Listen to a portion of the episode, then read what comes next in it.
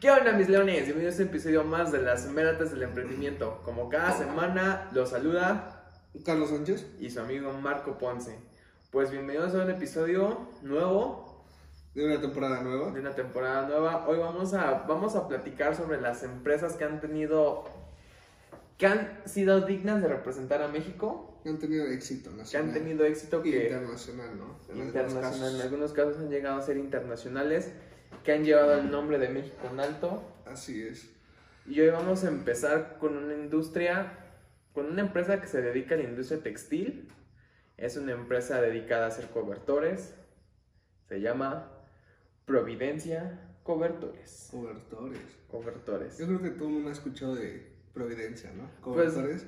Pues Las yo, familias mexicanas todo el mundo tiene una, una colcha, ¿no? De Providencia. pues yo creo que todos en algún momento viendo TV Azteca o Televisa, no me acuerdo cuál, vieron el borreguito Ah, en los ah, anuncios. No sé bien si es el borreguito. Sí, es un Sí, borreguito. güey, pero ah, sí, sí, sí. Yo, yo sí he sido. en Chabelo pasaba, Ajá, yo sí he comprado de Providencia cobertores, en Costco, En Costco, exacto. en el. Pero bueno, eh, estamos hablando de que hoy vamos a hablar de Providencia Cobertores, que bueno, yo creo que todo el mundo lo conoce, o por lo menos ha consumido su producto, y pues Vamos a darles un pequeño preámbulo de cómo fue la industria textil, porque no olvidemos que Providencia Cobertores es textil, está, en- está ubicada en el sector textil. Entonces, bueno, vamos a empezar. Fue fundada en el año de 1958 en Tlaxcala. ok, así es, en Tlaxcala. No existe. O sea, sí existe, pero muy, poco, muy poca gente conoce Tlaxcala. güey. No, Tlaxcala es Puebla. Ajá, o sea, nada más dicen Valquirico y ya. Y ya. Solo dicen Puebla, ¿no? Exacto. Fue fundada en 1958 en Tlaxcala, en el municipio de Santana Cheutempan, por don Rafael y doña Rosita. Bueno, la industria textil en Puebla tuvo sus inicios en la época del virreinato, siendo Puebla la segunda ciudad más importante de la Nueva España por su producción textil, gracias a los recursos hidráulicos provenientes del río Almoloya, que proporcionaban la energía hidráulica que los ayudaba a los procesos de producción, por lo que se estableció, un sector preindustrial a sus orillas. Posteriormente se fundaron centros productivos a, a las orillas del río Toyac. En 1835 surgió la industria textil mecanizada en la región poblana. El agua fue el factor medular para su instalación. Gracias ahora están los ríos negros, pero bueno. Bueno, es que no hay que olvidar que la industria textil es, yo creo que de las industrias que más, contaminan. Más contaminan, pero pues, es, una, es una rama que se necesita. Pues es que has escuchado el término de la moda, de la moda rápida.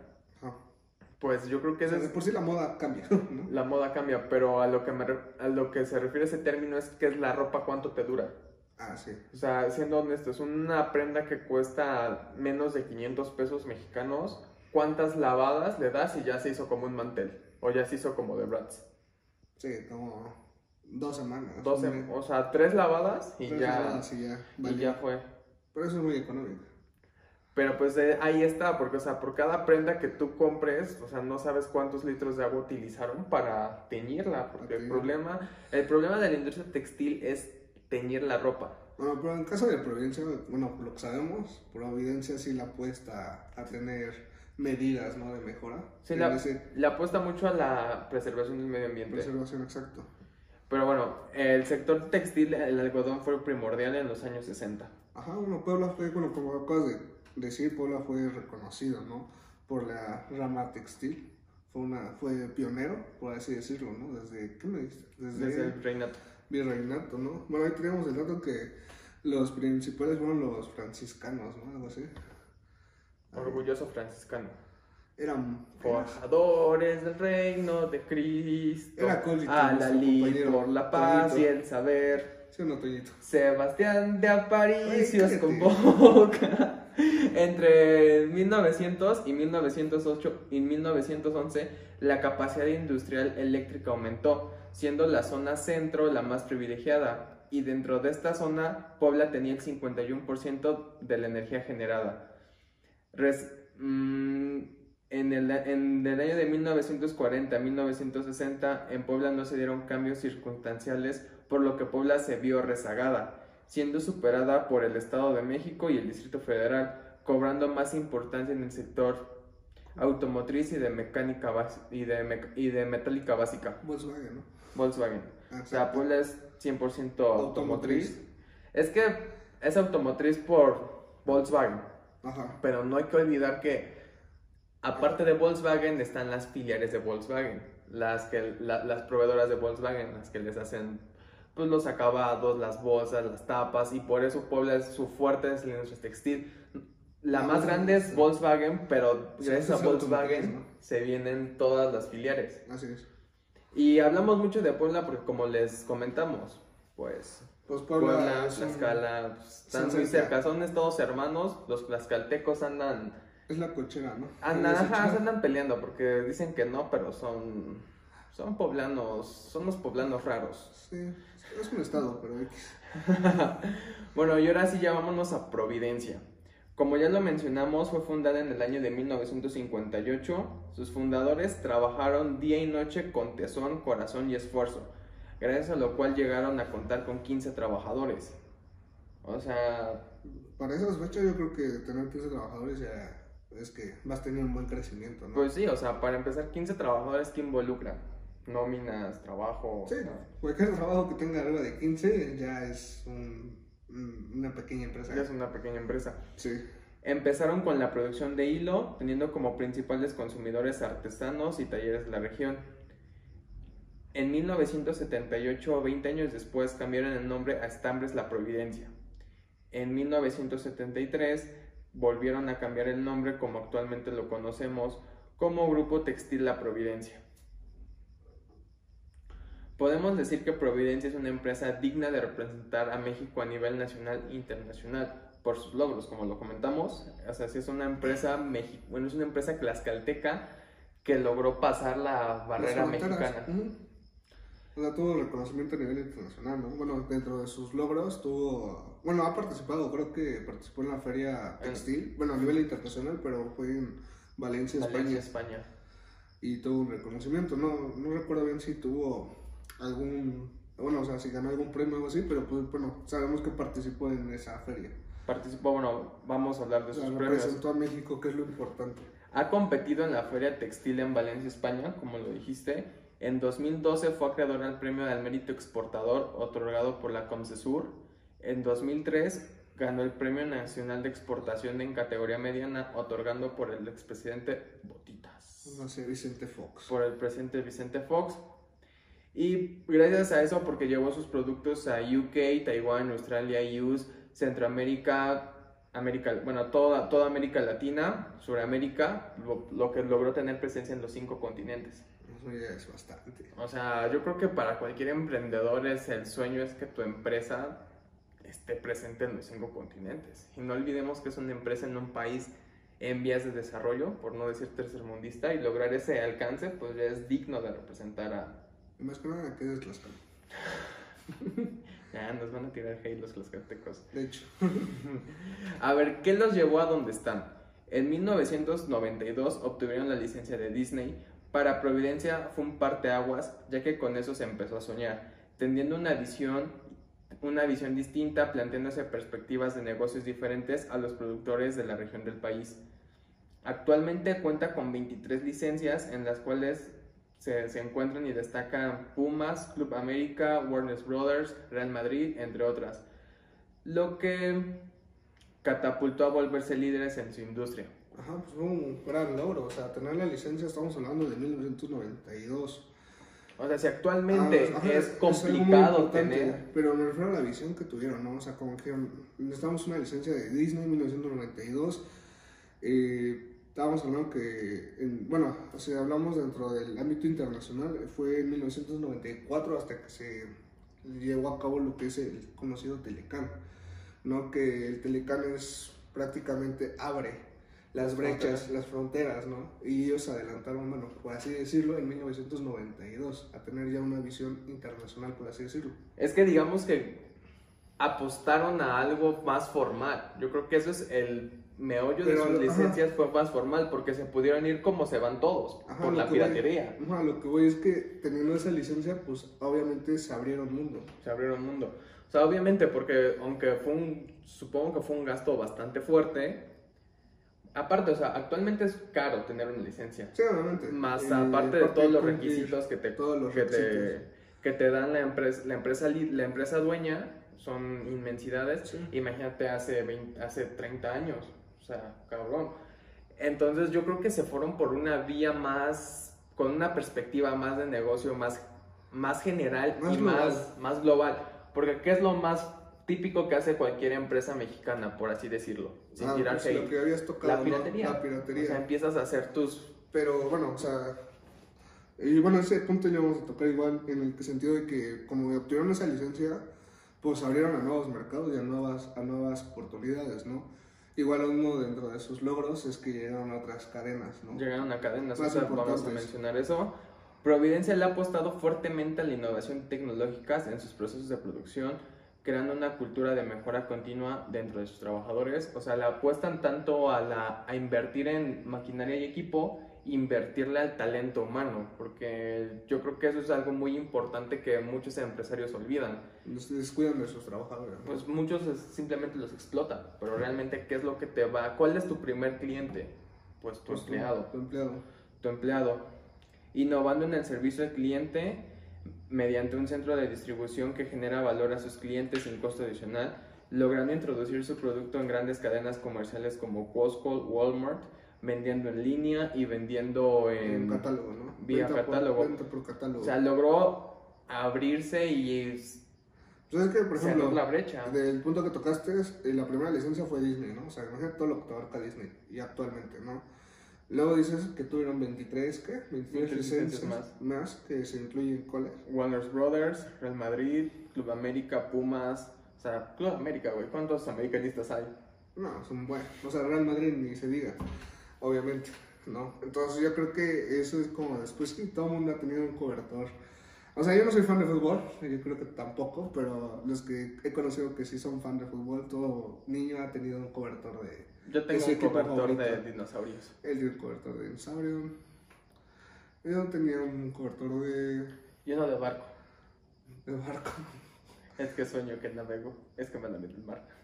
Yo tenía uno de Dragon Ball Eso es todo. y de Pokémon, creo. Pero, o sea, yo creo que más allá de eso, no solo es porque hay muchas empresas que cuando topan a venderle a cadenas grandes como Walmart, Costco, o sea, yo lo he visto. O sea, hay empresas que una vez que le venden a esos clientes, se olvidan de lo demás. Se dedican a explotar a, a sus trabajadores, ¿no? Aparte de eso, o sea, porque ten en cuenta que esas cadenas te consumen mucho.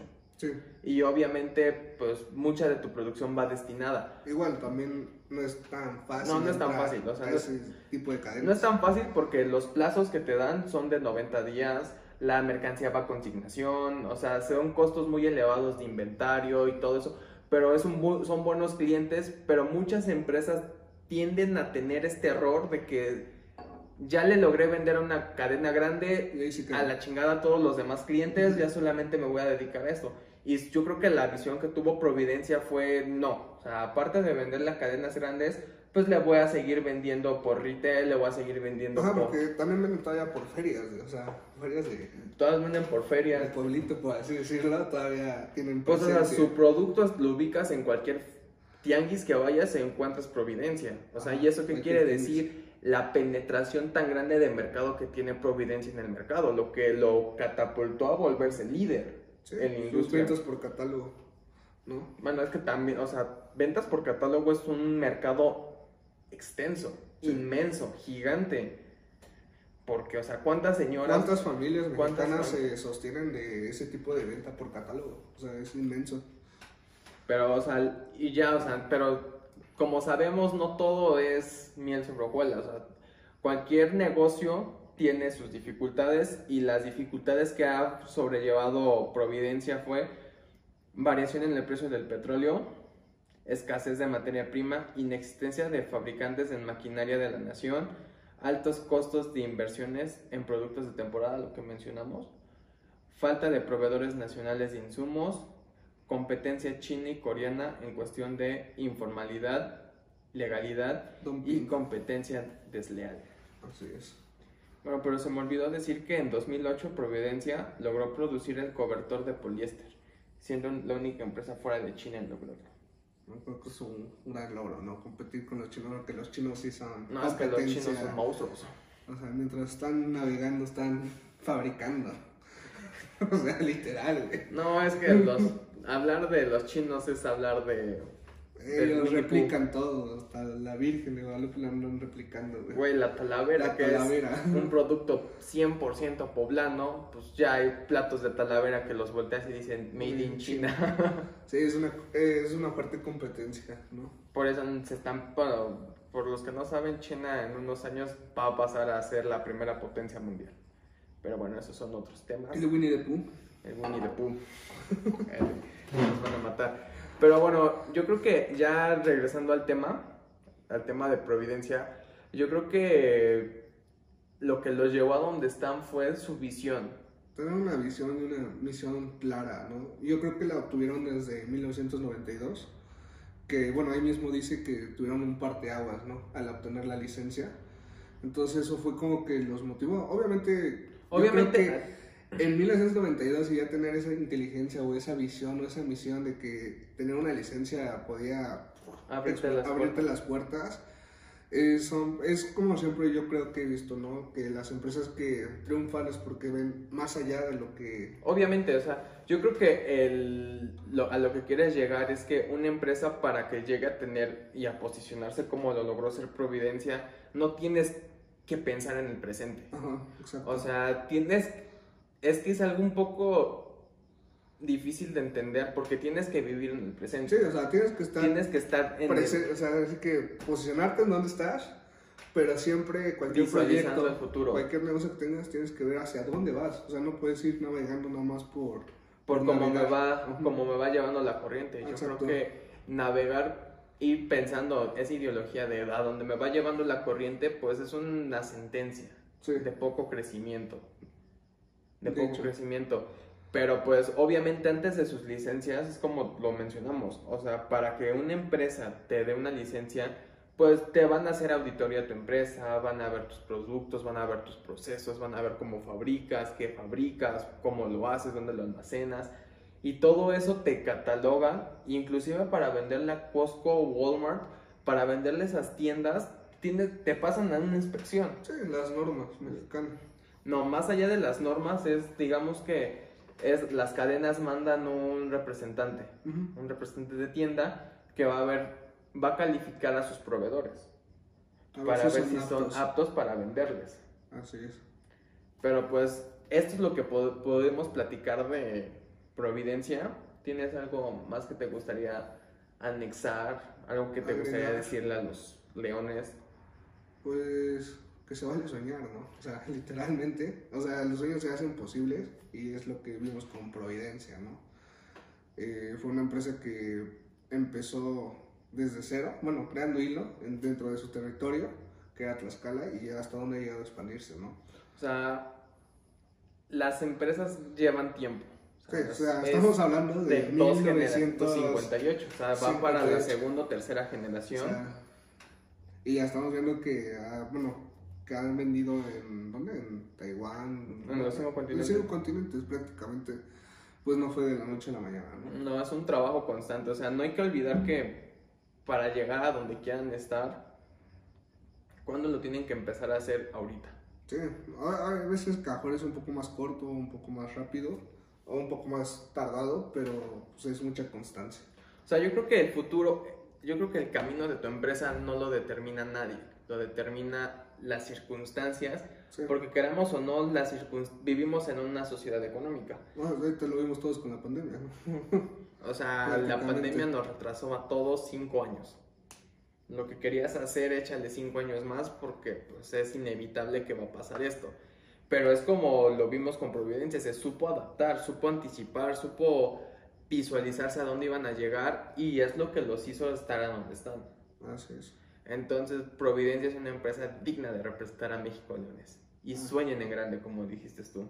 Así Se es. vale soñar. Se vale soñar. Así que Leones, esto es todo por esta semana y no dejen de soñar.